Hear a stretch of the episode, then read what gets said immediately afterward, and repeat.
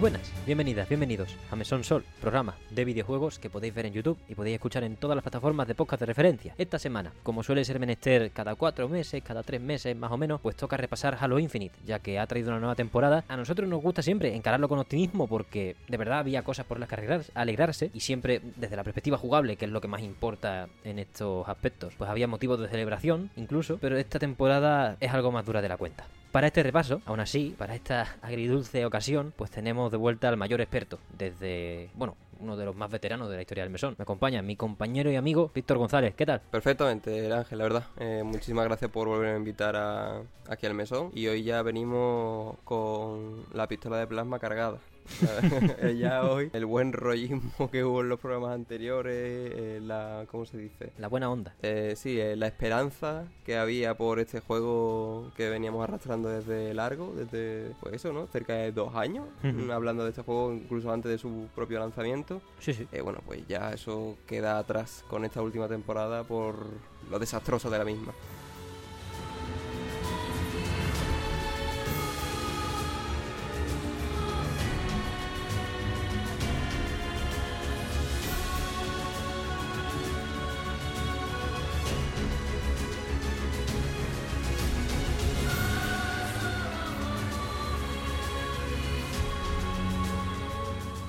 Para poner en contexto, yo entiendo que seremos de los pocos canales en castellano cubriendo Halo Infinite al toque, no en plan súper exhaustivo de tal. De hecho, sí, porque tenemos bastantes programas. Por ejemplo, hace poco menos de un año que sacamos nuestro especial de Lore en el que tú explicas toda la historia en una hora y veinte, Ujú. que es la polla y, se lo recomiendo a la gente. Lo dejaré en la descripción si, si me acuerdo, me acordaré. Pero aquí se ha llevado Halo Infinite con bastante entusiasmo, por, por- con motivos sólidos, vaya, ni- no, no en plan bufandismo ni leches, porque lo que está mal lo hemos dicho hasta los mejores días, o los que nos parecían los mejores días. Pero esta vez, la temporada 4 de Halo Infinite trae muchos titulares y un trasfondo en cuanto a su contexto y el marco en el que acaba saliendo bastante más oscuro o triste que los demás. Y mira que hemos repasado estas temporadas, las anteriores y, y otros aspectos de Infinite, no solo, no solo el online, con despidos continuos dentro de 343, con polémicas co- en continuo, pero aún así, aún así había motivos por los que estar contento, había contrataciones que podían importar, había cambios de idiosincrasia que po- podían ser palpables, que podían llevar en un futuro a, un, a ponerlo en un mejor sitio, ya no hablamos de lo de el Halo de los 10 años, porque eso es una coña. Es que ningún juego en la historia ha conseguido eso, ni siquiera Destiny 2 va a durar 10 años y es el juego como servicio más puto rentable de la historia. Ujú. Entonces, esto era ilógico y ahora pues tenemos que celebrar una temporada 4 que empezó este mes de junio y va a extenderse hasta el 17 de octubre con poquitas novedades. Al menos por ahora, ¿no? Sí. Porque si hay alguna sorpresa, que supuestamente las va a haber, no sé qué es lo que habrá que añadir al juego. No sé si será algo que ya hayamos visto mediante filtraciones o no. Pero bueno, tampoco creo, no creo que sea lo más grande que puedan incluir, que es tiroteo, lo dudo muchísimo. Así que teniendo en consideración las filtraciones como un punto de referencia, tampoco van a meter aquí nada que venga a cambiar el, el juego por completo. Si acaso un par de armas, si acaso un par de mapas, poco más. Y puede ser uno de los motivos por los que, aunque nos duela, mm, bajo como estrategia por parte de Microsoft, pues Halo Infinite, o Halo en general, si queréis, aunque básicamente si iba a aparecer Halo tenía que ser por Infinite, ha tenido cero presencia en las conferencias grandes, en los Xbox and Bethesda Game Showcase de los últimos dos años. Y cuando decimos cero presencia, decimos que ni en el extendido, en el que salió la actualización, por ejemplo, de Hi-Fi Rush, que cubrimos hace un par de programas o en el programa anterior, y es como, si ni, ni para hablar de la actualización Mm. gratuita, del multijugador gratuito que tienes, le vas a dar un espacio a tu a una de tus sagas insignia durante muchos años, ¿por qué, por qué estamos aquí? ¿Sabes? Y sobre todo que contrasta comple- completamente con la conferencia que hicieron en 2021. que as- eh, básicamente Halo ocupó lo que en esta última conferencia ha ocupado Starfield. Por Un ejemplo. lugar protagónico. en- bueno, con lo de Starfield fueron más allá, ¿no? Se les dio incluso un media conferencia para ellos solos. Sí, sí. y creo que se llamaba el Starfield Direct, Starfield eso. Direct. Eh, no llegó a ese punto con Halo Infinite, pero sí que cuando se habló de Halo Infinite en 2021 se hizo un corte y dijo, vale, ahora vamos a hablar de lo que de lo gordo. Claro. Halo Infinite. Se sacó cosas de la campaña, se sacó cosas del multijugador. O sea que se iba con todo. Sí, sí. Y en 2022, cero presencia. En ese momento, quiero recordar que incluso lo comentamos aquí. Sí. Fue una decepción, pero bueno, comprensible, quiero decir. eh, No ha pasado ni un año desde que salió el juego. Yo que sé, sé que no me vas a venir con una expansión de la campaña. Sé que tampoco me vas a venir aquí ahora ahora a venderme un multijugador nuevo. Pero yo que sé, en 2022, pues lo dejamos pasar por eso, por la cercanía de la conferencia respecto de la salida de la fecha de lanzamiento del videojuego. Pero ya en 2023, otro silencio total. Cuando días después sacaron el propio tráiler de la cuarta temporada. Claro. Ya es que parece que lo, o sea, que lo, que lo ocultan. Como Sí. que a ver si, si no lo enseñamos, se olvidan de que sacamos este juego. Más o menos, más o menos. Y yo creo que en ese aspecto han tenido bastante éxito. No, eh, quiero decir, la que no lo juegue nadie. A ver, en ocultarlo. O sea, en decir, no queremos. que queremos que os centréis en otras cosas en cuanto a la marca Xbox. Y yo entiendo que teniendo un pelotazo como Starfield, Mm. que es Bethesda, o sea, es que no hay nada más que hablar, es Bethesda. Entonces, es como pocas cosas están por encima de un lanzamiento de Bethesda gordo después de mm, salir en 2015 Fallout 4. Básicamente, desde Fallout 4 no hay nada y para la gente que no le gustase Fallout 4, desde Skyrim no hay nada. Claro. Entonces, como, wow, es una locura lo que estamos a punto de presenciar. Prácticamente, si te ponen, lo único que está por encima este año es Final Fantasy XVI y The Legend of Zelda Tears of the Kingdom. Y depende de la subjetividad de la gente. Efectivamente. Entonces, yo entiendo que se diga, vale, vamos a mm, priorizar esto. Pero al mismo tiempo, hay, creo, una intención adicional de este juego ni en pintura. Sí. Este juego ni en pintura. Y ya no sé si es por el equipo, por todos los despidos que hubo y por cómo, y por el estado actual de 343, si porque están esperando a que la compra Activision Blizzard les lleve a tener un riel de estudios que puedan querer tratar Halo más amplio y entonces ya quieran hablar de Halo cuando pase esto. Claro, o sea, coincido totalmente con lo que dice. Obviamente, eh, Starfield es el buque insignia, ¿no? No es imposible que eh, pretendamos que Halo Infinite, eh, sobre todo en el estado en el que está, le haga, entre comillas, competencia, ¿no? O le haga, le intente hacer, entre comillas, sombra Sí. a Starfield. Es imposible. O sea, ni ellos lo van a querer hacer y aunque lo pretendan, no lo van a conseguir. Efectivamente. Pero es que una cosa es eso, otra cosa es que lo suprimas totalmente. Quiero decir, si eres capaz de enseñar el indie número 423, que dudo yo que mucha gente vaya a jugar de los que estén viendo la conferencia, enseña también tu puto juego. Y te- subo la jugada, Víctor, porque al final los indie me gusta porque dan sabor, pero si vas a enseñar Fallout 76, Sí, o eso- y además... no me jodas. lo- y lo que enseñaron de Fallout 76 que fue un, un tráiler cine- cinemático Terrible. mm, hecho que bueno estaba, estaba bien hecho no pero quiero decir que, que no era nada no era ni game Fallout 76 no tiene justificación que esté en una No. conferencia de 2023. o sea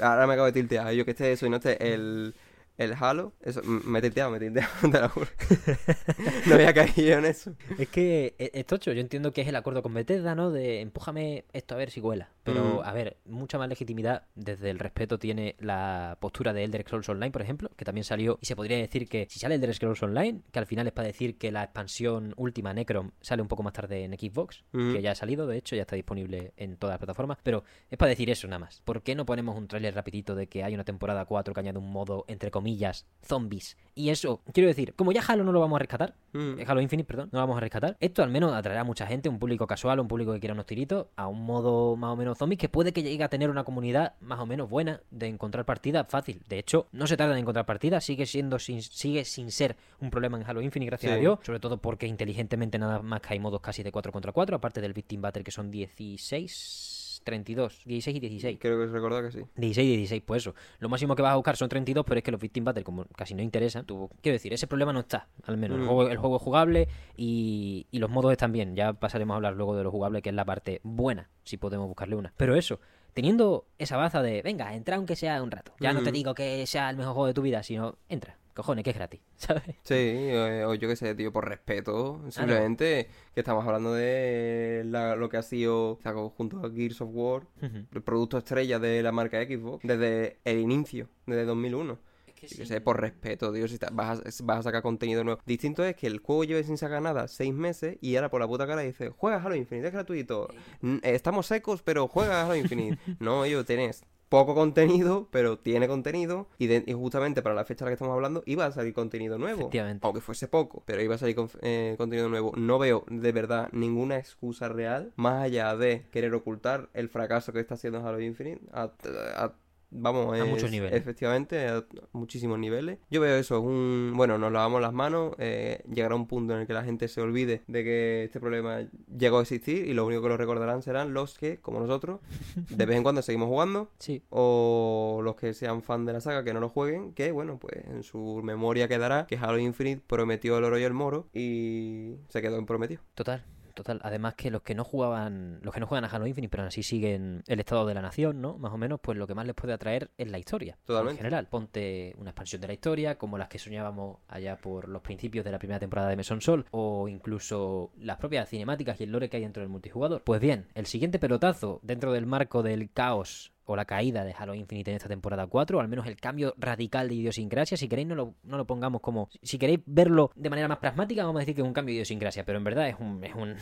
un poco de bacle en, en general. Totalmente. Porque el siguiente pelotazo, si tú estabas interesada, interesado en Halo Infinite por su historia, por el multijugador y nada más que sigas la cinemática, pues hasta aquí hemos llegado. No hay más cinemáticas. No sé si fue el director del multijugador o uno de los o una de las cabezas de 343 Industries, declaró en Twitter y luego se confirmó por vía oficial que la temporada 4 ya no iba a tener y a partir de aquí no se va a explicar nunca la historia de Halo más allá de o del multijugador de Halo, mejor dicho, más allá de las entradas con texto que son literalmente mal el mal, el mal. Porque si tú tienes una buena historia y de verdad quieres apostar por ella, no pones una entrada en la zona de parches y actualizaciones que no lee nadie. Con un enlace a la Waypoint. con un enlace a los waypoint que es que ni lo integras entero en el, en el juego, pues no hemos quedado sin cinemáticas, básicamente, y probablemente entonces sin progreso palpable en la historia que justo ahora, por desgracia, justo sí, ahora. justo ahora es cuando empezaba a tomar forma. Claro, se estaba poniendo interesante, había cambios en el lobby, un poquito Final Fantasy XIV incluso, ¿no? Como que cuando, no de ahora, no estado actual, sino cuando tenía que remontar. Era como de repente están haciendo cosas arriesgadas en la historia, porque es como, ya lo hemos perdido todo, no hay nada que perder, vamos a hacer cosas arriesgadas en la historia, vamos a poner lo de Iratus, vamos a poner todas estas cosas, pues imagino que seguirá progresando porque no hay más cojones al final, porque tampoco pierdes nada, pero ya nos vamos a quitar los diálogos, la cinemática, el seguimiento, apostando al 100% por el seguimiento de esa historia, y en su lugar pues tendremos los modos que toquen y quizás sin ni siquiera integrar debidamente dentro del lore o la historia de fondo de este multijugador, que en lo jugable es excelente, pero que también nos vamos a quedar por desgracia sin más progresión en la historia. Y como sabemos que todo lo single player está como mínimo paralizado, si no cancelado, dentro de 343 Industries después de los despidos de Microsoft de 10.000 personas a principios de año, pues el futuro, por lo que más nos puede gustar de Halo a las personas que, que nos quedamos jugando estas cosas, que es la historia, pues está pendiente de un hilo, si no en el congelador hasta que se demuestre lo contrario. Yo me quedaría más bien con la segunda opción. ¿eh? Yo creo que el- la historia, el lore de, de Halo,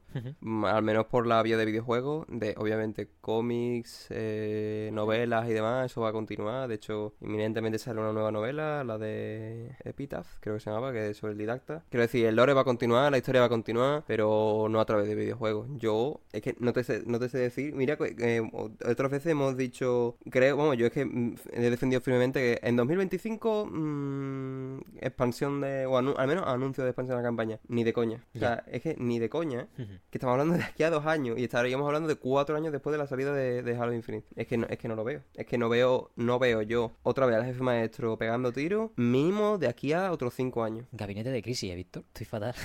Es que es muy tocho. Es que de verdad, o sea, partiendo de la base de que a mí Halo Infinite me, me divierte, me gusta mucho como shooter, como videojuego en general, pero tengo un problema muy gordo, que es que me va la, la, la conexión, que parece que estoy jugando desde, eh, yo qué sé, Con un router de palos y, pi- y piedras. Básicamente, sí. Estaba pensando en algún planeta random de- del, del juego y digo, pero no voy a decir Sangelio, que es muy, que es muy básico. Pues bueno, estoy jugando desde de Badajoz. Eh, no Badajoz, Badajoz, el planeta de los grunts. no, no tengo nada que, no tengo nada contra los de Badajoz. Pero bueno, lo que iba, que aparte de que me va mal la conexión y todo el rollo, disfruto del juego cuando eh, me lo permite el internet, pero principalmente yo lo, lo sigo por eso, por la historia. Claro. Eh, ya además, ya no voy a contar con eh, la campaña, porque obviamente no, sino con eso, con las las expansiones narrativas, adiciones narrativas, llámalo como quieras, que hacían dentro del multijugador, sobre todo al principio, ¿no? Con lo de la academia que te dicen, la Infinity y el anillo ya no están, o eh, yo qué sé, mm, se ha venido un random en un Phantom y se ha metido una inteligencia artificial desterrada, que después no es desterrada, pero está con los desterrados, una cosa ahí rara. Mm, vale, sí, o sea, voy viendo cosas sueltas, la verdad. Y Sí, cuando sí. empieza a tomar forma de verdad, lo, porque Iratus, Iratus que lo presentaron hace ya un año, ¿no? Porque fue, Iratus fue el, el inicio de la segunda season, Ujú. y la primera season duró seis meses desde el 15 de noviembre, creo, sí. Sí, la otra fueron otros seis meses. De hecho, hace más de un año, ¿no? Puede ser. A ver, nosotros hablamos de la temporada 2 de Halo Infinite. El... Puede que el mismo día. ¿Qué salió? mm, puede que el mismo día que salió, el mismo día que hablamos sobre el lore de Halo. Puede El ser. lore de Infinite. Así que fue en julio. Fue en julio del año pasado o en junio, por ahí. Pues Así un que año hace- después de que se presentase el personaje, ahora es cuando tiene relevancia. Y ahora dicen, bueno, pues hasta aquí. Además, un arco bastante interesante porque, sin ser yo el más versado, y por eso ahora te voy a dejar a ti que si quieres charlemos de, de la historia y cualquier detalle que hayas visto que te interese o recuerdes, pues lo, lo tratamos. Pero sí que es una historia bastante única en tanto que para poner al día a la gente, voy a poneros hasta la temporada, final de temporada 3, más o menos. La introducción a la academia en Basic, o sea, hay una cinemática en la que está la chiquilla en. ¿Cómo se llama? La, La Grina. La Grina. Está al principio antes de ser una Spartan, está como en Londres, parece, que la están tomando los Brutes. Cinemática del que la salvan los Spartan, que está bastante curiosa. Y acaba siendo la comandante de, de la academia esta, Ave- Avery Johnson se llama, ¿no? La academia. Bastante, bastante guay eso, de las pocas cosas que me, que me gustan de la historia. Pero bueno, eso es prácticamente irrelevante a efectos prácticos porque es- la primera temporada, es el tutorial, más o menos. Te dicen eso. Me gusta mucho que lo conecte con, con los eventos de pre-Halo Infinite. Así, así es una conexión rápida para la gente pues que como yo no esté metida en cómo funciona todo esto, en si, ay, va a tener historia, no va a tener historia. Mira, del tirón, te vamos a decir dónde estamos en el tiempo. Acaba de caer la Infinity, estamos prácticamente jugando a la vez que el jefe maestro está liberando Z Halo de todas las mierdas que hay por ahí. Entonces, está guapa la situación en el tiempo, pero luego hay que apostar más. Y ahora es cuando se está apostando un poquito más. Con lo de los lobos solitarios, que son unos Spartans super guays que van por sí solos, porque funcionan mejores como, mejor como supervivientes que como mm, Sí, líderes de En equipo. solitario o en grupo reducido. Efectivamente. Pues en una misión super tocha acaban rescatando una IA, bueno, rescatando no, secuestrando Sí. una IA que ahora mismo, si, si siguieran, si no me hubiesen dicho que no hay cinemáticas, que, que a tomar por culo la historia, más o menos, diría que es la protagonista prácticamente del modo multijugador de Halo Infinite. Lo es. Y al acabarse la campaña, al haberse acabado la campaña, podríamos decir incluso que de facto es el protagonista actual de Halo Infinite. Sí, totalmente. Entonces, Víctor, Iratus, ¿qué tenemos, qué, qué le pasa a este men? Pues, eh, más o menos, eh, ¿cómo podríamos ponérselo, ponérselo en contexto a comensales y colegis para que al menos, pues yo qué sé, les pille el gusto a, a esta historia? Vale. Iratus, si no me equivoco, es una IA creada por humanos eh, a partir del cerebro de un Gerald Hanna, que es un Brute, que son las tropas de, de choque de- del Covenant, que es la principal raza que compone el ejército de los desterrados. O sea que el- esta IA fue creada antes de la formación de los desterrados por una empresa humana, o eso no se sabe. Eh, la verdad que ahí no te sé decir, porque los desterrados, quiero decir, a ver, los desterrados eh, se forjaron hace tiempo. Lo que pasa es que han empezado a, hacer, a, hacer- a ser relevantes, perdón, recientemente. Empe- empezaron a ser relevantes cuando se cuando Halo War 2. Esos fueron sus primeros momentos. Antes, de hecho, si te ves, lees los intel y demás de Halo War 2, pues se ve como eh, los desterrados van atracando poco a poco pequeños eh, bases del Covenant y secuestrando vehículos, como armándose como buenamente pueden.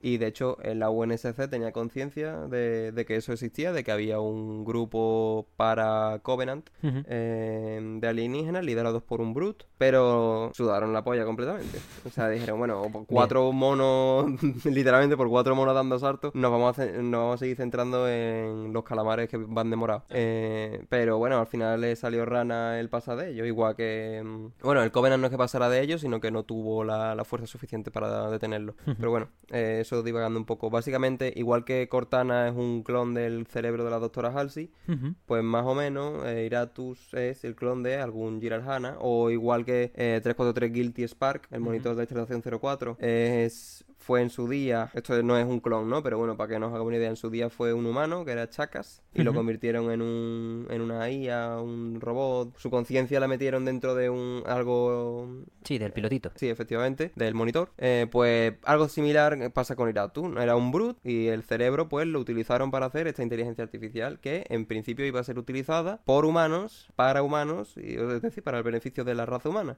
Pero nuevamente las inteligencias artificiales en Halo salen ranas y eh, como tiene un cerebro de brute dice, bueno, pues para qué voy a estar sirviéndole a los humanos cuando hay un grupo mm, paramilitar que es- eh, está formado por los míos, que son los desterrados en este caso, y se une a ellos. Voluntariamente decide revelar el- la ubicación del laboratorio en el que se encuentra para que vayan los desterrados a por ella. O sea que Iratus es un poco Cortana en ese aspecto. Es decir, es una IA, pero no es una IA tonta. Claro. Eh, que, bueno, las IAs tontas son las que salen en el multijuego de Halo Infinite. Es una IA súper limitada. Sí, la que te narra. Sí, básicamente. Eso se llaman así, IAs tontas. Ah, muy bien. Porque después de lo que pasó con Cortana, mm, no hay. O sea, no se le da libertad, tanta libertad a las IA dentro de la UNSC. O por ejemplo, la IA que tiene Echo 216 dentro del Pelican, o la que tiene John dentro del traje. Bueno, la los Mjolnir Generación 3 tienen todos una inteligencia artificial dentro del, del traje, pero pero son IAs tontas. O sea, te hacen cálculos súper precisos, es decir, que el nombre no... no Son no- más no ordenadores que... no lleve a error, es Claro. decir, no son tontas, pero eh, es la gracia de eh, tonta en comparación con Cortana, puesto que están muy limitados eh, si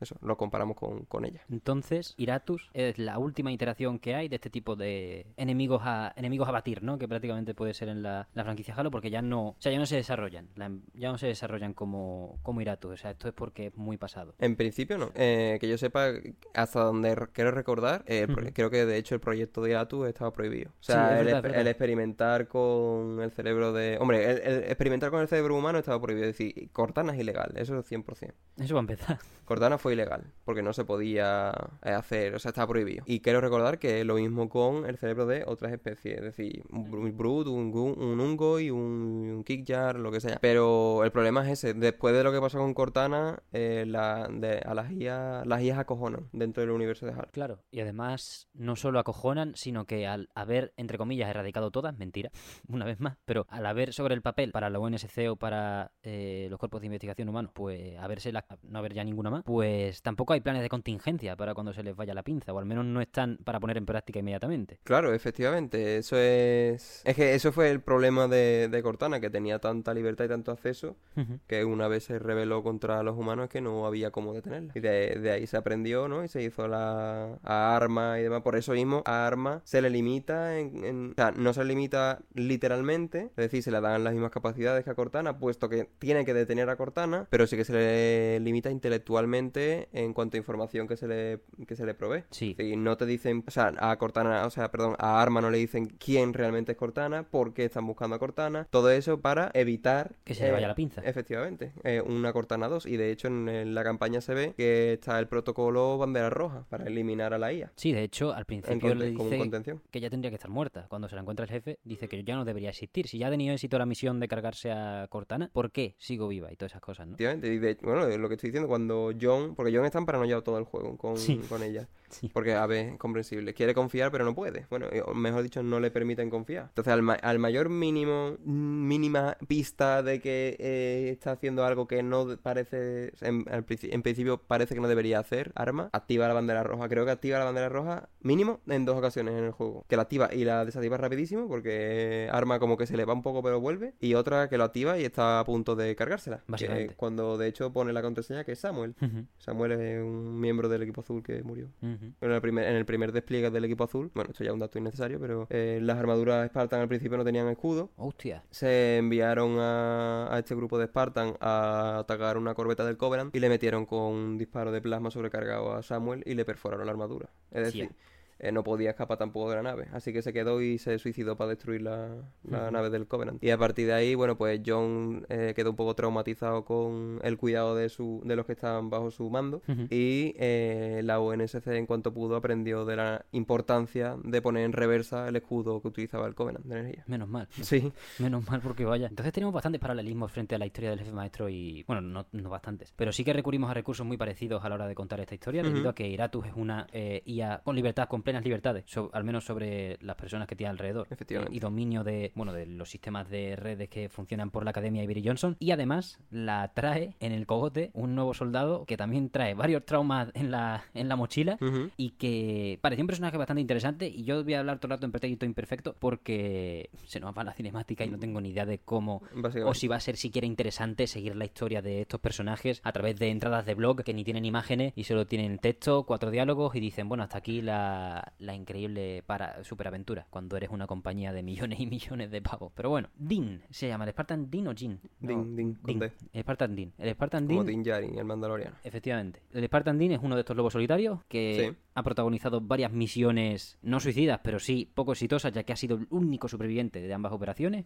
En esta, en esta tesitura fue asignado a los lobos solitarios por ser un buen superviviente y al final acabó en esta misión secuestrando a la IA Iratus, asumiéndola en su. asimilándola en su casco. Sí, la verdad es un poco... La verdad que toda esa parte, porque esto estamos hablando de cinemática inicial de temporada 2, en un momento te, lo, te ponen todo eso. es un, es un poco dura de digerir en cuanto a lore, por el tema de violación completa del protocolo Cole. Cuéntame, ¿eso qué? El, a ver, el protocolo Cole, entre otras cosas, pues indica que, por ejemplo, todo nave que se secuestre del Covenant, todo, toda nave enemiga, no puede llevarse a una base aliada o primero hay que hacer como una parada en tierra de nadie para hacer un chequeo completo de que la nave no tiene ningún tipo de rastreador Claro. para asegurarse de que no, estamos, no se está dando información al enemigo. Entonces, por ejemplo, el mero hecho de que vayan en un Phantom desterrado Y aterricen en la base como si nada. no sé en- en hasta qué punto no viola eso el protocolo Cole, pero bueno, pero y sobre todo el cómo meterte una puta IA en la cabeza dándole con, dándole control de tu cuerpo, o sea, quiero decir, no es algo nuevo, o sea, ya el jefe maestro mínimo es un testigo vivo, un testimonio de lo que pasa cuando un humano se mete en su ranura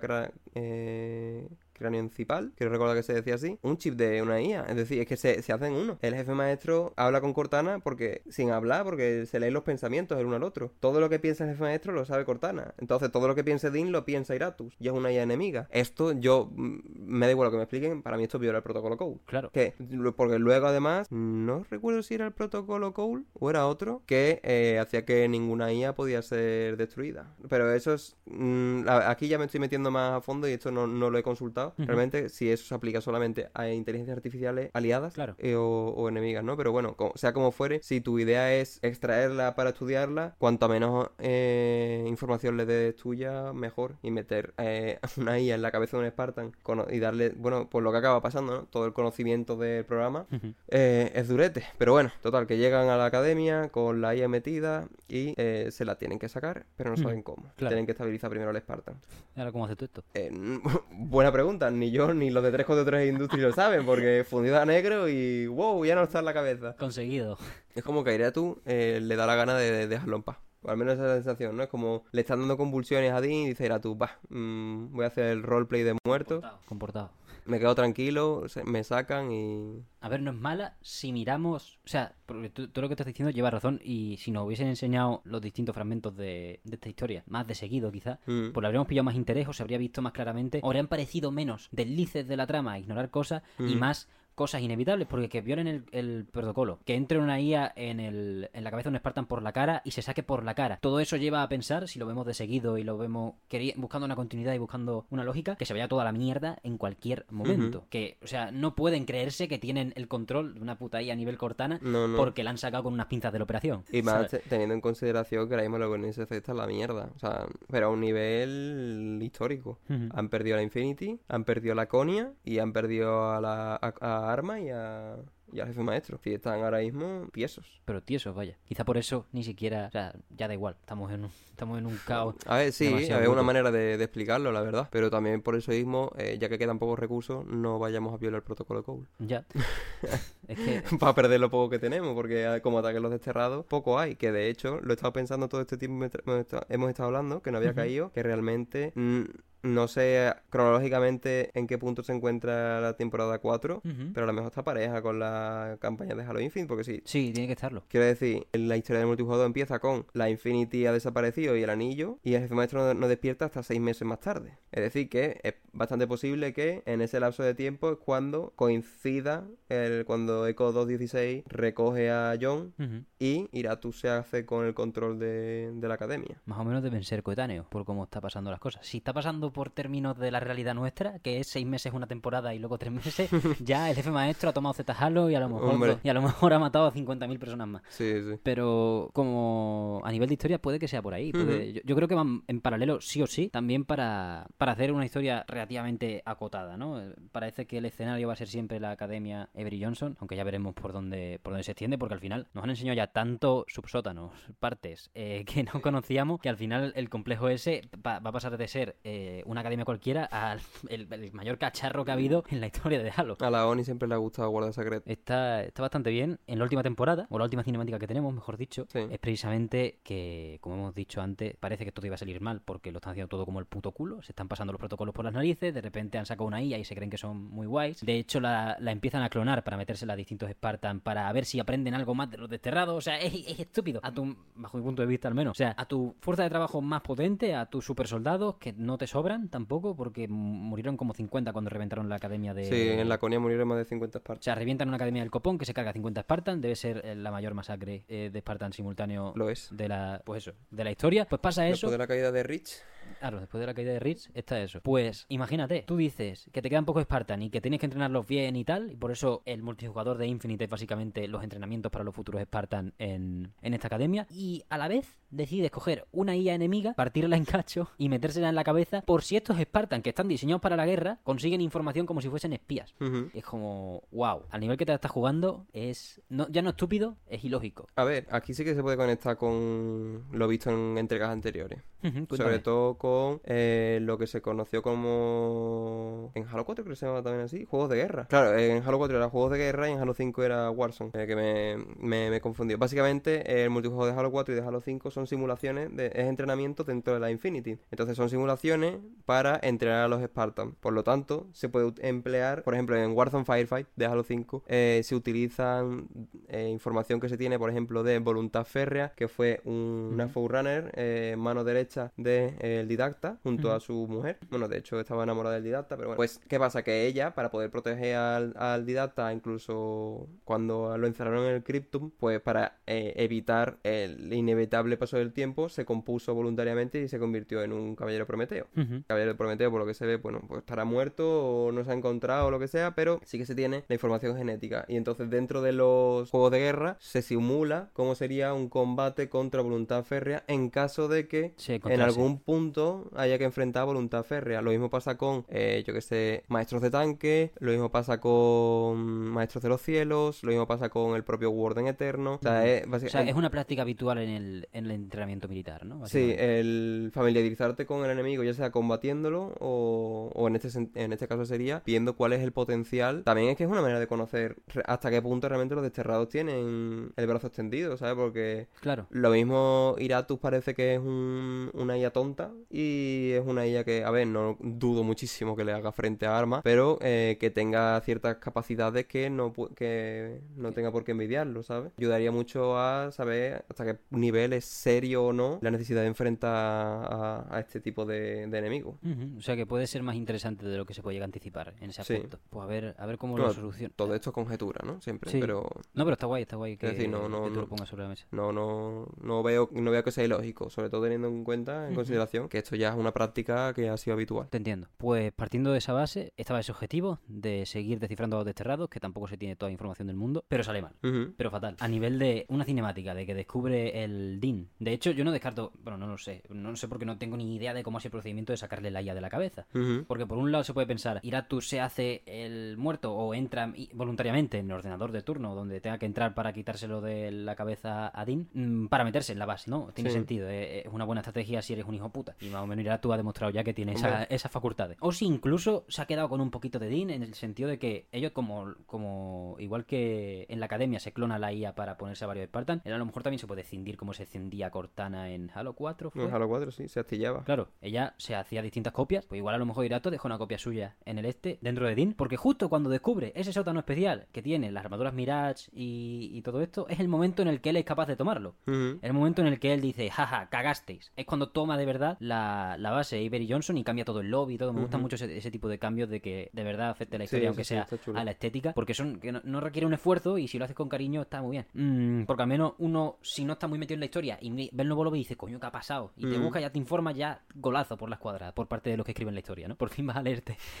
la historia de esto y vas a leerte la entrada de blog de Halloween, pues. Pero eso, salió mal, Iratus toma la base y es como es justo cuando la cuando Dean descubre ese sitio, pues me parece curioso que a lo mejor sea como su ojo en cierto, en cierto aspecto. No únicamente ver a través de Din, pero sí que expandirle esa parte estaba inaccesible cuando estaba, bueno, siendo utilizado para descubrir más cosas sobre los desterrados. Sería Artaco, al fin y al cabo, y el motivo por el que existe el modo infección es que Iratus ahora mismo está tomando a, no sé si todos o gran parte de los Spartan de la Academia Avery Johnson, prácticamente como una armada desterrada de super soldados sin tener que tener, sin tener que saber los manerismos y el expertise para generarlos verdaderamente. Simplemente los conquistas y a lo mejor pueden llegar a ser incluso cadáveres andantes que mientras tú puedas manejar la armadura y su potencia, ser una fuerza a muy tener en cuenta en cuanto a la balanza eh, alienígenas contra humanos. No, de hecho es que no, es necesario ni que haya un portado dentro, puede tomar el control de la propia armadura en sí. Efectivamente, en el tráiler primero toma una armadura que está vacía. Eh, la verdad que es cuanto menos aterrador eh, si tenemos en consideración que la esperanza que tiene la humanidad y ha tenido durante toda la guerra contra el Covenant ha sido que tenemos a los Spartans. Pensar que ahora el enemigo que formato base ya supera al humano en todo. Es decir, un humano, un marine contra un alienígena de Halo le gana a un Grunt. Quiero decir, desnudos uno para uno a puño, le gana un Grunt. Y le cuesta. Un Kickjar le mete un bocado y lo revienta. Eh, yo qué sé, un Élite, un Brute, un Hunter. Lo que se, la, lo importante aquí era el, la, la, superioridad que ofrecía el Spartan. Un Élite era muy bueno y era capaz de matar muchos marines, pero es que un solo Spartan era capaz de aniquilar cientos de élites, ¿sabes? Que ahora los desterrados tengan también este potencial. hombre, pinta chungo para la humanidad. La verdad, es una premisa súper interesante y la verdad que me gusta un montón. Sobre todo el hecho de que sean prisioneros contra su propia voluntad. La verdad que rompe bastante con lo que son los desterrados. Rompe bastante, no, o sea, es completamente contradictorio con la filosofía desterrada, puesto que los Atriox no quiere que nadie esté dentro de su fuerzas de contra su propia voluntad. Quieren diferenciarse del Covenant y el Covenant lo que hacía era eso, llegaba a un mundo, lo colonizaba, cogía a la gente y lo convertía a la fuerza a su religión y luchaban para ello, indistintamente de que verdaderamente convirtieran la religión o no, pero ya eran esclavos. Pero por ejemplo en los desterrados no. Y en el juego, en las torres estas de, propaganda, pero no las del Grunt, sino que hay algunas que tienen frases grabadas de sí, las que no se pueden destruir. Efectivamente. Una en concreto que me gustó mucho, que era eh, diciendo que los desterrados no hay cadenas y si no pregunten a las canciones de los los Jammy que hablan de cuando los liberé, no sé qué, porque los Jammy, que son los drones, se pueden controlar igual que se puede controlar un Mithril o un Mithril, esos son los de Mandalorian, coño. Un Sharkwoi, es que tienen otro nombre, bueno, una... más, o menos para ponernos en contexto, ¿qué, ¿qué, son cada uno? El Sharkwoi es una mole gigantesca mucho más grande que un Hunter, que cuya potencia destructiva eh, iguala, por ejemplo, a la de un tanque. O sea, y esto es como una especie que se puede llegar a domar, pero... Efectivamente, se, se, domina con un vortex, es decir, que eh, les controla las mentes. Vale. Pues algo así tenían los, los drones, o sea, para controlar los drones, y ah, cuando Atriox eh, cogió uno de esos, llamémoslo vortex, a lo mejor se llama así también incluso, no recuerdo, pero bueno, tenía un control de mentes de drone, en vez de utilizarlo, lo rompió. dijo que si alguien quería unirse a los desterrados, lo iba a hacer por su propia voluntad. No porque no porque estén obligados. Pero claro, ahora me, me, Bueno, y de hecho hay, hay humanos entre los desterrados. Hostia, yo es que estoy muy, desfasado. Hay humanos, hay, humanos. Creo eh, recordar que se llama Beta Lopis la, la, humana en cuestión. Bueno, es una, mujer que conoce al Spartan Frederick 104 y salen algunas novelas, entre ellas la, una de las más recientes, si no la más reciente, es que Protocolo Rubicon no lo he leído todavía, pero en Ghost of Rich aparece. Y es eh, forma parte de, de los Guardianes de la Única Libertad, que son otro grupo post-Covenant liderados por el Giralhana Castor, que eh, se une a los desterrados como otro... Es otro grupo paramilitar, pero al final se une a los desterrados. Básicamente, porque la potencia ahora mismo son los desterrados se une, pero después acaban separándose porque tienen sus propias aspiraciones y se enfrentan a, a Triox y demás. En los desterrados hay sitio para todos, que te miren mejor, te miren peor otras especies, pues ya es otra, otra cosa, pero la cosa es que el cabecilla, que es Atriox, vela por que todo el que forme parte de de, este ejército sea por voluntad propia. Así que eh, a lo mejor en cuanto Atriox se entere de esto, es el mismo el que para la... ¿Sabes? Yo esto no lo... Qué guapo estaría eso. Eh. Hombre, a lo mejor sí que si estamos hablando de que toma una armadura, hmm. armadura sin nadie dentro, ay, no creo yo que tenga ningún tipo de problema Atriox. Pero dudo yo mucho, si siguen, si respetan lo que es el personaje actualmente, Atriox es capaz de decir que de cargarse Iratus, de que de cargárselo, ¿no? El, eh, que Atriox sea el que se cargue Iratus, dice. Yo no, no respeto esto de controlar a un humano, por mucho que sea un humano, un Spartan, un demonio. ¿Te imaginas, Víctor, que va a acabar? Ahora, ahora me está... ¿Sabéis qué es lo que pasa? Que como la historia me gusta tanto, ahora me entusiasmo. ¿Tú te imaginas, Víctor? Ya que Halo Infinite es ahora mismo un proyecto en el sótano de Microsoft. En un... En, en- en un... Bueno, como, este, como esta habitación en la que estamos. Como mucho de grande. Mm, con esos trabajadores, que el online de Halo Infinite acabase con una con un modo en el que han tomado la academia de Perry Johnson a la mierda. O sea, el Iratus lleva cargándose a los Spartans y tomándolos con la IA un montón de tiempo y acaba con Atriox cargándosela e instalándose ahí una academia para Brutes. Y el último modo online, déjalo, esto es una flipada y una gilipolle que me estoy inventando. Como la invasión. Es que quiero, quiero que Halo Infinite haga un Final Fantasy XIV. De reset, hard y a tomar por culo. Y si Dios quiere, pues ya una, no- una 1.0 nueva después, pero eso no va a ocurrir. Pero una rotura de estándares total sería que de repente manejásemos a los Brutes porque son los buenos y los que se han cargado Iratus. Yo me volvería bastante loco. Hombre, estaría muy guapo. El, muy guapo. hecho de jugar con un Brood siempre ha sido una de mis fantasías. Porque sí que hemos jugado como élite, tanto en multijugador como en campañas. Pero nunca como Brood, sí me encantaría. Ahora, mm, siento joderte. No, no, pero no, sí, yo ya estoy jodido. Atriox ahora mismo es que no se sabe ni dónde está. O sea, Claro. Atriox está en Z Halo. Eso, es- eso es seguro, es lo único que se sabe. Atriox está en Z Halo. Ahora, ¿cuándo está en Z Halo? Ni siquiera sabemos eso. No sabemos si estamos ahora, si está, o sea, si está en el presente o si está miles de años en el pasado. Claro, yo Por por lo- eso lo he puesto en el futuro alejado porque no tengo ni puta idea de lo que puede pasar. Y además que Z Halo tampoco se sabe dónde está. Ya ves. Está en seguramente regiones inexploradas. Pero a ver, como una. Es que la verdad que nunca lo había pensado, ¿eh? hasta que no me he puesto aquí a hablarlo. El mero hecho de que sea el propio Atriox el que corte todo esto, yo creo que sería la mejor opción. Sí, sería un final digno incluso. Sí, o sea, es que le das más honor todavía al personaje, aunque sea el antagonista. Se sigue construyendo bien su propia personalidad y es un... Es que, ¿quién si no? Sí. Es que el jefe maestro, por mucho que sea el puto jefe maestro, si le vienen 14, 40 Spartan con espada de energía a la vez, se lo van a cargar. Sí, sí. O sea, yo dudo que re- realmente una potencia así pueda hacerle frente a nadie. Estamos hablando de Spartan atacando simultáneamente, controlados por una inteligencia artificial. Con las capacidades físicas mejoradas, porque en el propio modo de juego vas más rápido, saltas más largo, te quedas invisible. Si te, o sea, si te quedas quieto, te pones invisible. Un largo set de habilidades que te proporciona la IA de Iratus cuando te infectan en el modo de infección en sí, en lo jugable. Que, que es eso, es lo que tú dices. Es imparable, excepto por Atriox y un escuadrón de Brutes ahí a martillazo. pa, pa, buah, buah, eso sería. Es que me lo estoy imaginando perfectamente. Adiós llega, coge con un puño el chip de, de Iratus y lo aplasta con su mano de, de hierro. Es un mito de Iratus, eh, Hoover. Sí, eh, sí. Increíble. Y a tomar por culo. Guau, ojalá. ¿Veis? Pero eso es lo que pasaría si hubiesen invertido pasta en Halo Infinite. Bueno, pasta no. Si hubiesen invertido tiempo y un Y ganas. esfuerzo y ganas en, en Halo Infinite. Os hemos revelado la realidad buena, el good ending. Probablemente no lo experimentemos nunca en nuestras carnes. Y si sale, que nos paguen. Eh, también, eso, eso también, porque ahora mismo yo no sé si hay ni siquiera un guionista planeando el mes que viene de Halo Infinite. Pero bueno, eso no es lo que importa. Al final lo que importa también es fliparse un poco y hablar de la historia. Y un final con Atriox así, redención, puede ser nuestra única esperanza a día de hoy. Porque por lo demás ya nos da bastante igual. De hecho, eh, Víctor solo nos quedaría, bueno, si quieres que te decir cualquier otra cosa de historia, adelante. Pero aparte, solo nos quedaría ya hablar de lo jugable y ni siquiera quiero mencionar ya el pase de batalla ni ninguna cosa porque no creo que sea un juego que merezca la pena el seguimiento hasta ese hasta esos niveles. No, la verdad que no tiene nada, nada tan interesante que ofrecer como para detenerle, o sea, dedicarle un rato hablándolo. Pues por eso, eh, nada más de la historia, ¿no, Víctor? Creo que No, yo creo que la verdad que para lo que nos han ofrecido, demasiado hemos sacado.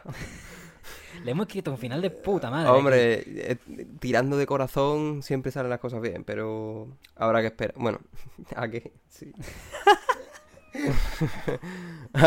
ya, ¿a qué? ¿A qué? ¿A qué habrá que esperar? A un milagro. Yo sé de te envuelve, lo de Netflix que sea una coña, hombre. Eh, remonta esto y ya te jubilas o te vas a Bongi, lo que tú quieras. Pero hasta... Yo qué sé. Mi teoría, y no, me- no quería meterlo, no quería insistir con ello desde el principio del programa, pero ahora que estamos en una zona más ya se está acabando y me- tengo ganas de decirlo, mi, mi teoría es que si lo de Activision Blizzard sale adelante, que a mí, bueno, yo, como ya he dicho varias veces en el mesón, lo que más me importa es que, o sea, si sale, si se aprueba la compra, es que se vaya Robert Kotick y los empleados y empleadas de Activision Blizzard que queden, pues estén en un ambiente de trabajo muy distinto. Que sea un ambiente de trabajo en condiciones en Microsoft, que al final es, lo más importante. Porque para juegos buenos necesitamos buenos ambientes, y eso lo define muy bien Halo Infinite, que contrataba a los, a los becarios cada 18 meses y luego los quitaba y perdías un grueso de tu desarrollo enorme, y eso hizo que se retrasase y que no saliese completo. Así que ahí está la lección de historia, que espero que no estemos condenados a repetirla, o al menos no en el futuro próximo, porque quizás si se aprueba esta compra y Sledgehammer, Treyarch y mis amigos de Infinity Ward, que son los tres estudios de Call of Duty para quienes no estén al tanto, tienen ganas de salir del puto bucle de sacar un Call of Duty al año, que tiene que ser un coñazo brutal, pues a lo mejor uno de estos tres estudios decide querer tratar Halo. Si nos ponemos muy tontos, aunque a mí no me guste Call of Duty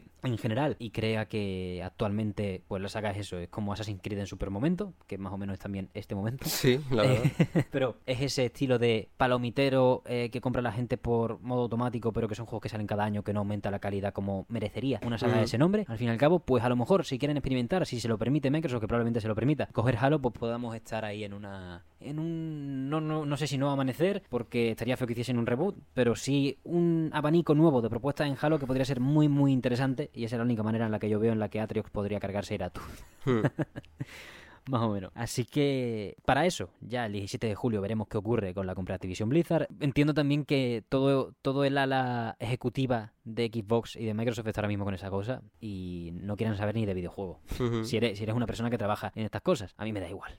Honestamente, rescata Halo Infinite, por Dios, hace algo. Porque en la perspectiva jugable, como estábamos diciendo antes, podría ser peor. Lo he titulado, está bien, pero aún así, eso, el, el ambiente enrarecido y lo feo puede llegar a prevalecer. Porque tenemos dos mapas nuevos, tres mapas nuevos, perdón. Scar para Victim Battle, que es como, es como una fortaleza desterrada o algo así. Sí, que ¿no? parece una fragua, ¿no? Un, Hmm. un desguace. Algo similar a lo que metieron en el mapa este de la segunda temporada, que eso sí que sí era una fragua Ujú. y un desguace de los desterrados. Es algo parecido quizá, no, sí, una refinería, algo así, algo parecido a lo que tenía, a donde estaba Iratus, a donde encontraron a Iratus, ¿no? Que Sí, era sí, es- el mapa ese. un- una planta de reciclaje de naves de la UNSC para Sí. hacer eh, nuevos recursos para los desterrados. Pues ese mapa no está mal, la verdad, está bastante guapo. Y por cierto, un detalle de, un detalle de todos los mapas de esta temporada, los, los nuevos y los que estaban, es que debido a la toma de Iratus de toda la base, tiene como un- una cúpula roja. Pensé que era nada más que del mapa de Scar, porque al principio nada más que lo había visto ahí, pero no, lo tienen todos y, Sí. y la verdad que eso, esa narrativa ahí emergente, un poquito como la luna de Final Fantasy XIV, pues puede estar bastante guapo si le acaban dando esa firma final o, una firma final en general, que no lo dejen ahí colgado. El segundo mapa, Forest, y el tercer mapa, Solitude, son de arena, no son de Victim Battle, son, bueno, nuestro, bajo mi punto de vista, mi modo predilecto de 4 contra 4, rapidito tal. A ti, Víctor, ¿qué te han parecido de base? Tú que los conoces por previas entregas o al menos te, te suenan de previas entregas, ¿te parece que tiene inspiraciones? Pues el de Forest, eh, la verdad que es el que más me ha gustado de todos. Eh, principalmente por la estética que tiene. Me recuerda mucho a, a Delta Halo, concretamente un mapa multijugador también de, de Halo 2, que era Santuario, Santuario, como quieras decirlo. Eh, pero sí, me recuerda muchísimo a, a- a Halo 2 y a, a Delta Halo, a la instalación 05 de, de Halo por la estética Forerunner, pero con monumentos de piedra. Uh, sí. Eh, o sea, que son ruinas Forerunner reforzadas por los Forerunners modernos. O sea, eh, La verdad que es posiblemente mi estética favorita de, de- dentro de, la- de los anillos. Así que muy contento de verla de verla de nuevo. Luego para el gameplay está, está bien. Sí, Mm. Sí, a ver, sencillo, pero la verdad que prefiero eso que no muchos pasillos. Eh, luego el otro mapa que no recuerdo ahora mismo el nombre. Solitude. Solitude, que bueno, yo lo voy a llamar Plaza porque es lo que es. Es el, el remaster, remove, remake, como quieras decirlo, del mapa multijugador Plaza de, de Halo 5 Guardianes. Uno de los que más me gustaban de, de ese juego. Ajá. Verdad, eh, sí que mantiene muy bien lo que es el gameplay, salvo algún un par de zonas que han cambiado. Por lo demás, bueno, han cambiado pero muy levemente, ¿sabes? Un par de sitios donde ahora te puedes subir que antes no se podía y, y poco más. Pero sí que te puedo decir que en cuanto a estético ha perdido muchísimo. El mapa plaza era muy interesante visualmente, tipo Blade Runner con Uh. 20 millones de anuncios por todos lados de neón y era como un barrio medio asiático, medio latino, referencias a cultura japonesa y a... Multicultural, Sí, al cabo. una, una mezcla eh, multicultural muy, muy interesante. Y bueno, en, en cuanto al gameplay, pues lo he dicho, bastante bien porque en ese sentido lo han mantenido igual. Y luego el otro que es eh, Scar, eh, lo he podido por- probar una sola partida, que de hecho fue la que jugamos tú y yo. La que jugamos. Me iba fatal el juego para variar, pero me gustó, la verdad. Está chulo, está chulo, está chulo. Me gustó, me gustó. Para el evento que han puesto en esta temporada, que acaba mañana para nosotros, ayer para ustedes, no, ayer, ¿qué cojones? Hace, hace seis días para ustedes, por, si lo veis el 16 de julio. No sabemos cuándo va a volver porque no está estipulada la fecha. Normalmente los eventos en Infinite están un par de semanas, dos veces. Sí, Esta- tiene, un calendario que desde el que sale la primera vez, pues ya te dice cuándo van a ser las siguientes veces que vuelva. Sí, de momento no han dicho la segunda, pero ahí estamos a la espera. El evento es básicamente aprovechar el mapa de Scar, que está muy guapo, y ponerle todos los modos que hay, o varios modos que ha habido, han sido añadidos a lo largo de, de la historia del multijugador de Halo Infinite. Yo, por ejemplo, he llegado a jugar el de la conquista por zonas que tiene que conquistarlas todas, ¿cómo se llamaba? Conquista, creo. Ah, conquista. creo que sí. Puede que se llame conquista. El que va por zonas como el modo fortalezas, Sí. Pero que en lugar de ir consiguiendo puntos por tener más que el rival, tienes que capturarlas todas para conseguir un punto. Ese modo, el modo, el que es juego de armas del Call of Duty, que no me acuerdo nunca, Sí. Escalation Slayer, escalada, creo que se llama en, Sí. en español. Y luego también el otro modo era fiesta, normal. He, probado también en ese, en ese mapa. Entonces creo que estarán o todos los nuevos del multijugador de Infinite o todos incluso. Está bastante bien, primero por la flexibilidad que le da, que Sí. es como puedes jugar eventos y vas a disfrutar de varios modos que al final pues te lo pone más fácil para, para pasártelo bien. Y también por eso, porque el mapa está bien y parece que es como un multiuso bastante, bastante guapo. Es de los pocos de Victim Battle que me gustan, básicamente. Porque también es más acotado, es más reducido, bajo mi punto de vista. Ese es el evento. Para edulcorarlo está el pase típico de 10 niveles gratuito, que podemos completar a lo largo de esas dos tramos de dos semanas que tiene que haber. No hay, no hay más armas para edulcorarlo, no tenemos armas nuevas en este caso. Habilidades nuevas están relacionadas con el modo infección y ese es el siguiente punto de nuestra lista. Es el buque insignia de la temporada, es básicamente lo que se filtró y quizá hizo que se bajase un poco el suflé. Si hubiese sido un anuncio no filtrado, a lo mejor habría prendido la llama más alta de la actividad online de, de este juego. Pero como tampoco nada más que tenemos las cifras de Steam como exactas, pues mientras se, mi- mientras se encuentre partida, como he dicho antes,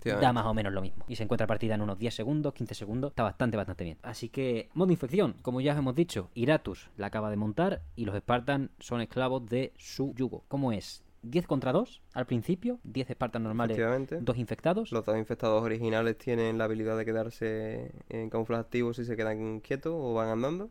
Y bueno, pues cuanto un infectado mata a un Spartan superviviente, se convierte en infectado. El, infe- el superviviente va equipado con un rifle comando con 18 balas y una escopeta bulldog con un cargador de 6 de seis bueno, seis cartuchos. Los infectados tienen una espada de energía roja, tipo la hoja de sangre, Y la habilidad de poner la pantalla holográfica, no recuerdo cómo se llama ahora, la que elimina radar y visibilidad, vaya. Sí, la que se metieron en la temporada 3. Y los Spartan supervivientes tienen el, bueno, el sensor de amenaza. El sensor de amenazas que se supone que no estaba porque en el tráiler de la, de la cuarta temporada nos presentan Sí un que- rastreador de amenazas. Sí, eso, un, como en lugar de sensor de amenazas, rastreador de Sí. amenazas, más o menos. Creo que su única función puede ser que de verdad detecta, intenta detectar a los Spartans y los, y los busca. Pero es un ítem, Víctor, que después de jugar relativamente bastante yo a infección y luego intentar buscarlo aquí cuando has venido a grabar, no hemos encontrado. No sé de dónde narices Sí, está ese ítem, pero parece que lo han sustituido por el sensor de amenazas por ser más útil. Es que la verdad que yo en cuanto lo vi dije, bueno,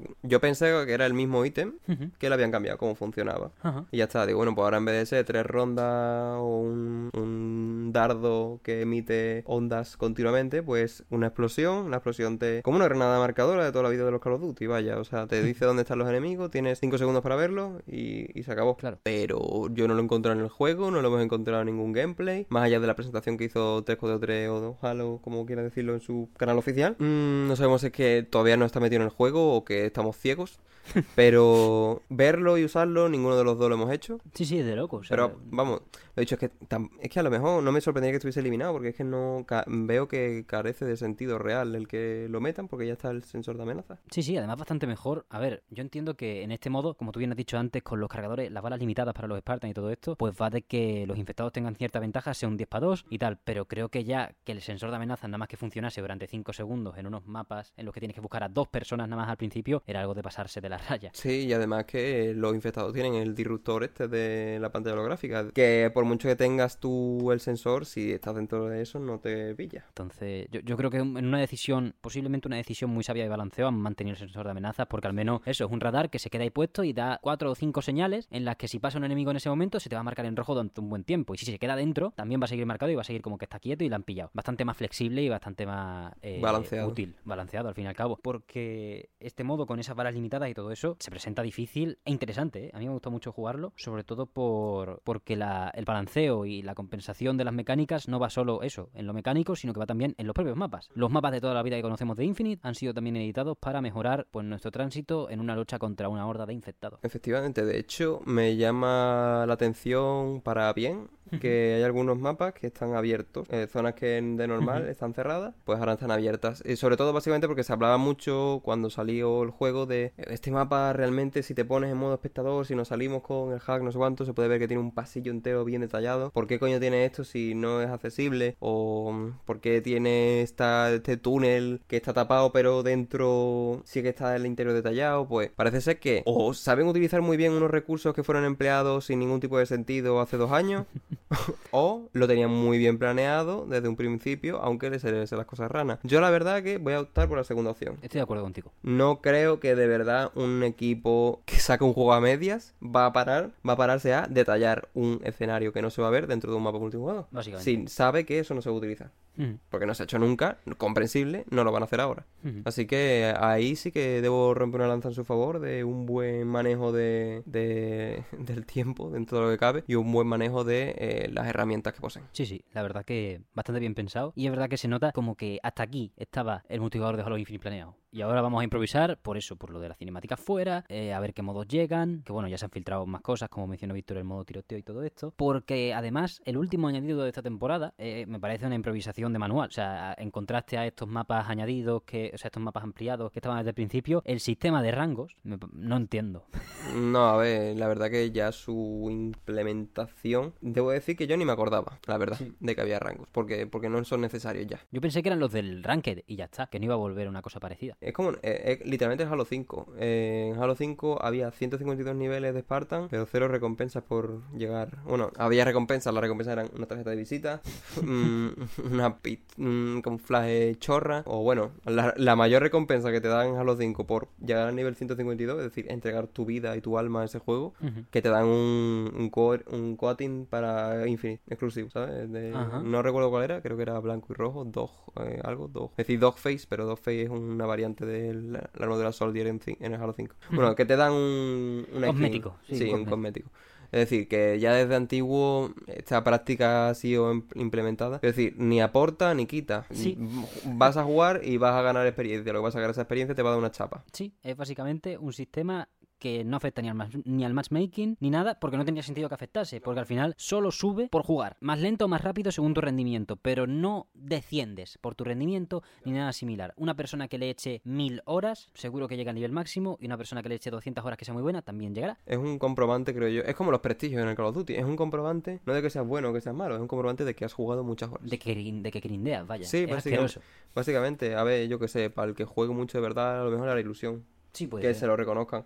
Pero yo creo que desde Halo Reach ya no, ese tipo de cosas no tiene sentido. Eh, porque en Reach, recordemos que eh, cada nivel, cada rango, pues desbloqueaba una serie de cosméticos concretos. Claro. ¿Qué pasa? Que si en Halo Infinite los cosméticos se desbloquean con la tarjeta de crédito, no... no Pierde ca- el sentido. e- efectivamente. Yo la verdad que creo que te habrían tenido que reciclar lo que hicieron en la colección del jefe maestro Y utiliza ese tipo de, de pases de temporada y de sistema de rangos. Que el sistema de rangos, o sea, tienes tu pase de temporada de 100 ítems, para el que no lo conozca, vaya, eh, con cosméticos para campaña, para multijugador, lo que sea. Luego, eh, los rangos te dan puntos. Por cada rango que subas, un punto. Y también hay desafíos que si los completas, pues te dan puntos. Y ya tú canjeas con esos puntos la recompensa que a ti te da la gana dentro del pase de batalla. Lo que pasa es que los pases de batalla tienen niveles. Es decir, a lo mejor el- un pase de batalla tiene 10 niveles distintos de cada nivel 10. Entonces, hasta que no completes el 1, no puedes comprar el 2. Pero dentro de un solo nivel, puedes comprarte la recompensa que tú quieras, ¿sabes? Ajá, vale, sí, sí, sí. sí. No sé si me explico. De la 1 a la 10, tú eliges la que tú quieras con los puntos. Pero hasta que no compres esas 10, no puedes elegir de la 11 a la 20.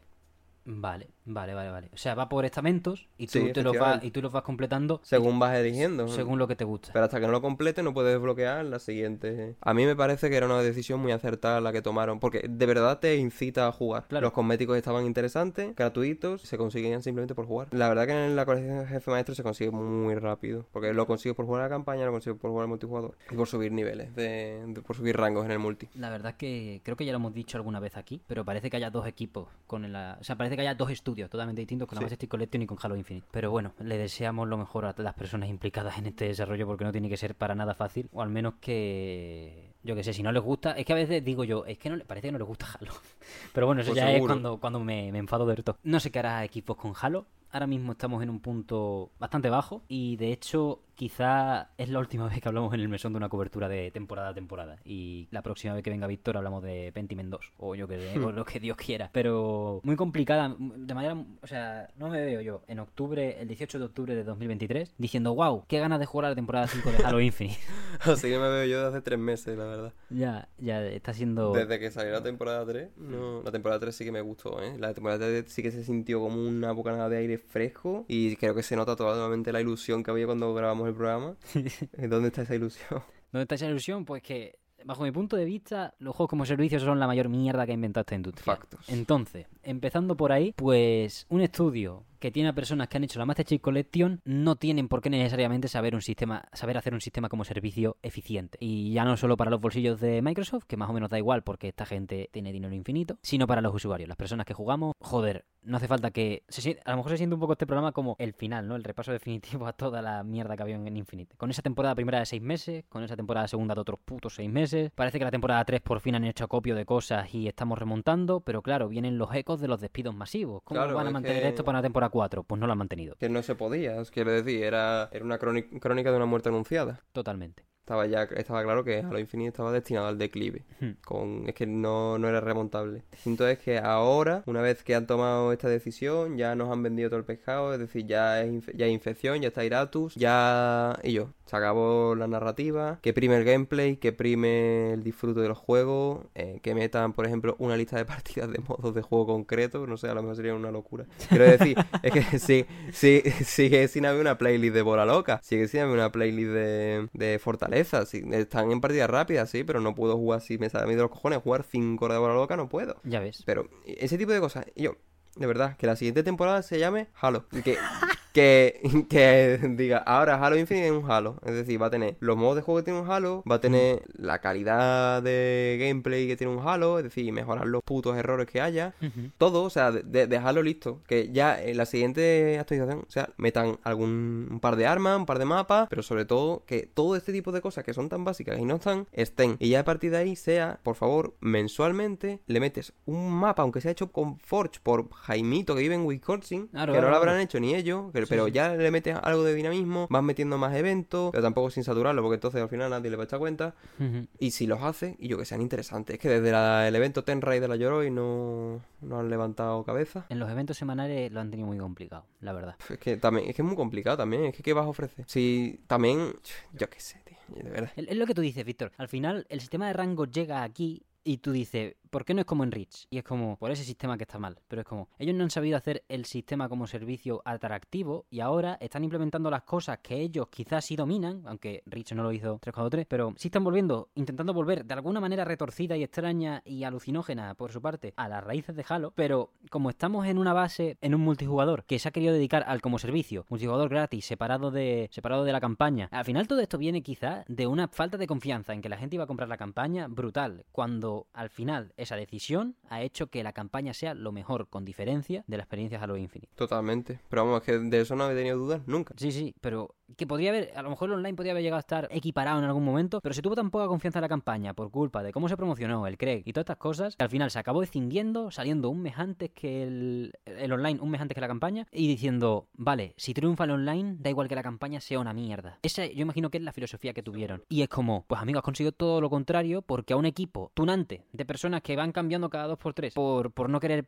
hacerle contratos fijos a, a personas en prácticas o en fase de admisión y por un equipo a la vez sin experiencia en este tipo de esquemas que se ha visto por toda la gente que se ha pirado en cuanto le han pedido que pongan una tienda de puntos, unos pases de batalla y todas estas cosas y se han ido a la Apex Legends, o sea, la Apex Legends tampoco es el, el modelo a seguir de los shooters y de los modelos de negocio, es un juego como servicio también, pero al menos ahí tienen las cosas claras y Respawn es un estudio que lleva cuatro años pegándose chocazos contra la pared, pero al menos dándole las cosas como deben llegar a- al público objetivo de su, de su juego. Hablo sin jugar a Legends porque no me gustan los Battle Royale, pero viendo cómo está el percal, viendo el fandom, viendo cómo lo manejan y siendo Vincent Pela uno de las cabezas de- del sitio, pues qué más se puede pedir, ¿no? Aquí no tenemos ya cabeza, aquí ya no tenemos... No, no hubo un modelo claro en ningún momento y eso de sacarlo como servicio, ese riesgo, fue fruto del miedo por una campaña que va a ser, en contraste a su online, recordada como una de las más icónicas de Halo quizá, por cómo se coloca, por, por cómo se coloca la línea temporal. Y por desgracia, Víctor, eh, y entró un poco en spoilers de Infinite, tal como está la situación con la Infinity, con el jefe maestro perdido en la profundidad del espacio, con Atriox en un cuando desconocido. Y todo esto me da hasta miedo que la continuidad de la como, creo que como tú has dicho antes en este programa, que dejemos de ver continuaciones de esta historia en videojuegos en muchísimo tiempo. Y ya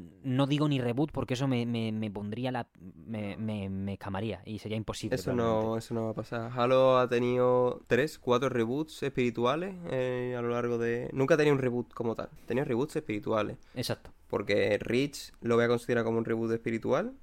En comparación con los anteriores porque se distingue completamente de, en cuanto a un gameplay mucho más frenético, mucho, con mucho- un sandbox mucho más completo. Eh, luego otro reboot, claro, con Halo 4 y ahora otro reboot con Halo Infinite. Al menos en lo que estamos hablando de apartado de campaña y demás. Mini, eh, multijugador pues va de la mano, ¿no? Pero 100% campaña. Eh, dudo que haya un reboot. Sa- sacarán cualquier cosa para hacer otro reboot espiritual. Sí. A eso se les da de puta madre, en todo caso. No creo que lo, que lo terminen de hacer, puesto que Halo Infinite fue un reboot espiritual por el fracaso que fue Halo Infinite 5. Fracaso, entre comillas, dentro de líneas generales de los fans, ¿no?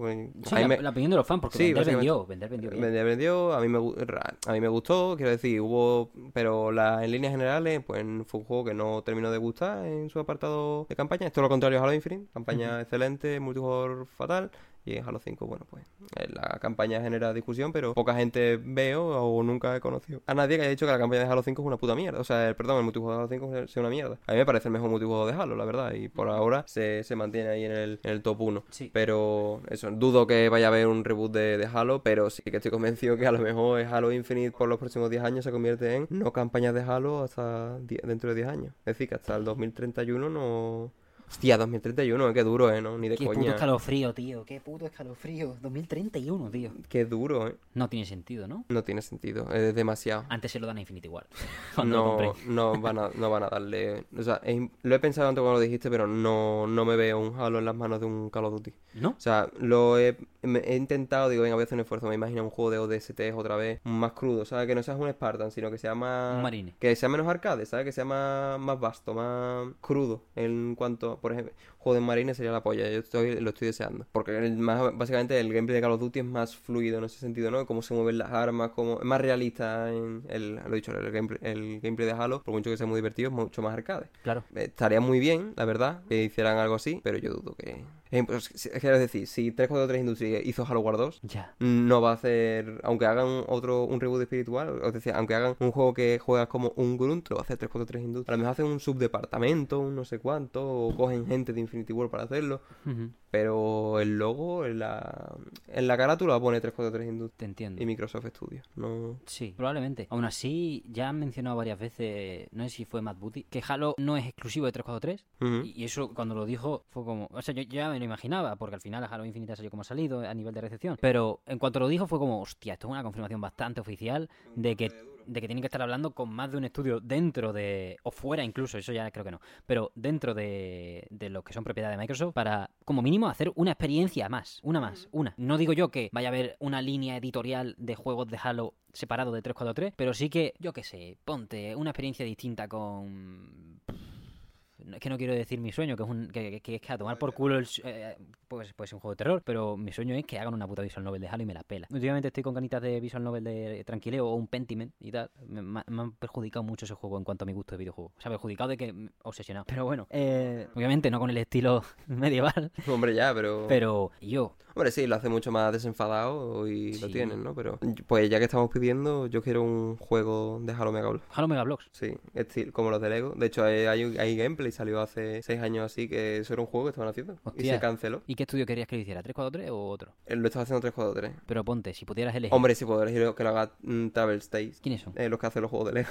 Ah, oh, oh, oh. Los el TT Games, vaya. Sí, sí. Es que, oh, está claro que tú ves el gameplay que hay filtrado y es que se te cae el culo. O sea, sobre hombre, yo no, que no, no puedo ser objetivo nunca, puesto que estamos hablando de mis coleccionables favoritos y mi saga favorita, es decir, los Halo Mega Bloks. Pero ese juego se veía que tenía, bebía sobre todo de un juego de Lego y a mí me gustan mucho los juegos de Lego, los, los, clásicos sobre todo, los más Sí, sí. Y iba por esa línea. Es que ese tipo de cosas yo creo que es lo que necesita la saga también. Des- desenfadarse un poco y... Coño, ¿no lo hicieron ya con el Reach y con el ODST? Que dentro de la misma línea, porque sigue siendo Fair Person Shooter, con assets, y con el Halo 3 ODST y el Halo 3 con cuatro estéticas cambiadas. Sí. Y yo, pues haz lo mismo. O yo que sé, saca Halo Infinite ODST, saca Halo 5 ODST, aunque, sea- aunque sea el puto Halo 5. Exprime lo que tienes. Que es como. Y yo, yo es que estoy harto ya de esta moda, bueno, moda, porque lleva arrastrándose. Bueno, esta tendencia, ¿no? De las empresas, eh, ya no solamente de videojuegos, sino de que crean contenido en general. De vamos a hacer una historia que sea la polla, guapísima, hazme un libro de esto. No me hagas un, no hagas un videojuego, una película, haz un libro. Que yo no tengo nada en contra de los libros, de verdad, ¿eh? Que No, no. al revés. Si no existieran Halo sería una servilleta. Básicamente, pero yo qué sé, yo, si tú, si tú eres conocido por hacer videojuegos y estás haciendo esta historia que es la hostia, porque por ejemplo el Ghost of Reach, una novela que recomiendo encarecidamente, para los que les guste Halo, ahora es larga como ya solo, tiene 800 páginas o así, es que eso tú te lo pones en videojuegos y es que las pajas que te hacen no son normales. es, es- es impresionante, ¿eh? de verdad. O sea, tú, tú lo vas leyendo y es súper descriptivo, es decir, que puedes coger el propio libro, utilizarlo de guion y hacer un videojuego de eso. Ojalá pagaría, vamos, pagaría más de 60 euros. Pero bueno, lo dicho, tiene mucho potencial y no lo exprimen. Ojalá pronto, ojalá pronto. De momento solo podemos anunciar el cataclismo o, o la debacle. Ustedes como queráis verlo, vaya. No, nosotros somos más pesimistas de la cuenta. No, no lo creo, no lo creo ni mucho. No, no, al revés. Pero, mm, claro, nosotros podemos ponerlo más crudo de la cuenta y quedarnos con que está todo muy en la mierda, pero quizá alguien que estuviese harto de las campañas está dando palmas con la oreja. No sé, si estás harto de las campañas y te gusta Halo, no te gusta Halo, por cierto. Da igual, no vamos a ponerle puertas al campo. Este es el estado de la nación, en resumen. Ustedes tomárselo como, como mejor veáis. Víctor, creo que hasta aquí podemos- el programa de hoy. Si tienes que decir cualquier cosa, es tu momento. Yo solo te doy las gracias por haber acudido una semana más a- al mesón. Pues gracias a ti por volverme a invitar. Espero. Espero. Ay, ay. Espero, llevo esperando dos años. Eso es lo que voy a decir. Espero. Ay, Dios, Atriox. A ver cuando te hacen un juego, tío. Chuparla ya, eh. Que la última esperanza sea un mono con una cicatriz. Me gusta. La verdad que sí, está guapo. al menos un mono, yo qué sé, podría ser otra cosa. Yo qué sé, mi único, mi último mensaje de positividad es que si Final Fantasy XIV se salvó, se puede salvar Halo Infinite. Coño, Pero-. Y el Battlefront 2, por ejemplo, también, ¿no? Sí, pero bueno, el salva- la salvación del Battlefront 2 fue, men- fue más velada y al final lo cerraron y todo eso, mm, no sé. O No lo cerraron, le cesaron las actualizaciones y todo eso, está feo. Yo es que es el que conozco, entonces. pues, Ya. A mí me gusta creer en el Final Fantasy XIV. eh, En un caso Final Fantasy XIV, no creo en él, vaya. Las posibilidades de que ocurra con Halo Infinite son del 0, una entre, una entre 100.000. Pero sí sería el caso ideal porque sería que de repente llegue alguien con... que esté haciendo un proyecto interno, básicamente la historia... La voy a contar rápidamente. Cuando Final Fantasy XIV estaba en la mierda, se Sí. acudió a uno de los directores creativos de Square que estaba haciendo un proyecto aparte, que ni siquiera sé si se ha llegado a publicar nunca, creo que se canceló, Naoki Yoshida, y le dijeron, oye, tú que estás haciendo esto bien, quítate de esa mierda y vente al Final... Hay, hay- hay que salvar el Final Fantasy XIV. Y dijo, hostia, vale, un tío súper fan de Final Fantasy de toda la vida, de los RPG, de hecho de los MMORPG, tiene unas charlas hablando de los, los MMORPG primero que había en plan, que eran basura en pl- estéticamente, que era el, el mapa en, en cenital y eran píxeles de los gordos en plan Elder Scroll Arena, pero era en tercera persona. Pues ese él jugaba ese tipo de juego en su época, pues imagínate si dice que sale Final Fantasy XIV, cómo se le pone eh, el cerebro. Que salga alguien, una persona, una creativa, un creativo de Microsoft que esté haciendo algo muy tocho, en plan shooter, en plan si el siguiente juego de ¿cómo se llama? Eh, de Coalition son los de son los de Gears of War, Eh, no me acuerdo. La verdad que ahora no. O de Initiative, algo así. Pues, los de Gears of War, que ahora mismo no tienen ningún proyecto, y de hecho creo que se, que se canceló el último que estaban haciendo en la, en, la, en la oleada de despidos masivos de Microsoft. Pues si hay alguien con algo de ingenio por ahí y que tenga ganas de salvar a un niño en una cesta a punto de caerse por una cascada, y estamos ya en el último segundo antes de romperse la cabeza contra una piedra. Bueno, mm, último segundo que va a durar cuatro meses. Sí, va a durar cuatro meses, pero va a ser los cuatro meses más largos de la vida de, De de este los desarrolladores de 343, vaya. Pues si hay alguien por ahí que tenga esas ganas, que lo contraten y que le den, no carta blanca, pero sí, mucha manga ancha. De hecho, carta blanca ya a esta altura. Pero, Sí, total, ¿qué va a pasar? Claro. Aunque si salen una puta mierda porque digan que, que no es canónico y ya está. pues sí. Así de claro, Claro. es como la armadura Yoroi, que para una mierda que meten guapa dicen no es canónico. Bueno, pues vale, yo, yo qué sé, pero es un videojuego, me, pri- me prima divertirme. Después me dice eso, que no es canónico, punto. Sí, sí, ya está. Pues carta blanca, esa persona elegida por las estrellas para, para hacer las cosas bien. Probablemente esa persona no exista. Y, y nada más, que lo puedan salvar. Eso es lo que básicamente hizo Naoki Yoshida. Nadie creía en eso, ni siquiera dentro del propio equipo de desarrollo. Así que quién sabe lo que se está cocinando por Microsoft. Probablemente algo mucho más gris. Pero bueno, para no dejar el programa en una nota triste, simplemente os digo eso. Si os gusta Halo, juguéis Halo 2. Eh, y ya está. Sí, por la que de- campaña del Infinite. Y os quedéis, o la campaña de Infinite, os quedéis en la Majestic Collection y en el Game Pass. En fin, hasta aquí el programa de esta semana. Muchísimas gracias por llegar hasta el final del mismo. Muchísimas gracias por escucharnos en esta nueva chapa de Halo Infinite. Quizá la última, quizá no. Eh, esperemos que nos den alguna alegría en medio sobre Halo, ya no sobre Infinite. Ya veremos. Pero vaya, nos podéis ver en YouTube y nos podéis escuchar en todas las plataformas de podcast de referencia. Cualquier comentario acerca de lo que os parece la temporada 4 de Halo Infinite, si queréis aportar vuestro granito de arena, si de verdad eh, la habéis dado un tiento, lo que os parece el estado general de Microsoft con sus estudios, que con esto de Redfall también, que salió medio mal, porque no hubo mucha tutela desde el área más ejecutiva. Perfect Dark, ¿dónde está? Mm, el estado de Halo Infinite en sí, cómo lo ocultan dentro de sus conferencias y cómo también hay otras cosas positivas como Pentiment, Hi-Fi Rush, etc. Cualquier comentario es del más grande valor y lo podéis lanzar a través de cualquiera de las vías oficiales. Estamos en TikTok, Twitter, Instagram, los comentarios de Spotify, los comentarios de YouTube, con el radar puesto para cualquier tipo de comentario, sugerencia, arenga en general. Y si queréis acompañarlas de un poco de Bill Metal, os recordamos que tenemos un coffee abierto, coffee.com barra mesonsol para acercaros a la hucha. Y solo me queda agradecerle a Víctor su presencia imprescindible y valiosísima una semana más y a todas ustedes vuestra presencia en esta segunda temporada de Mesón Sol. Muchísimas gracias por todo, una vez más, y nos vemos la semana que viene.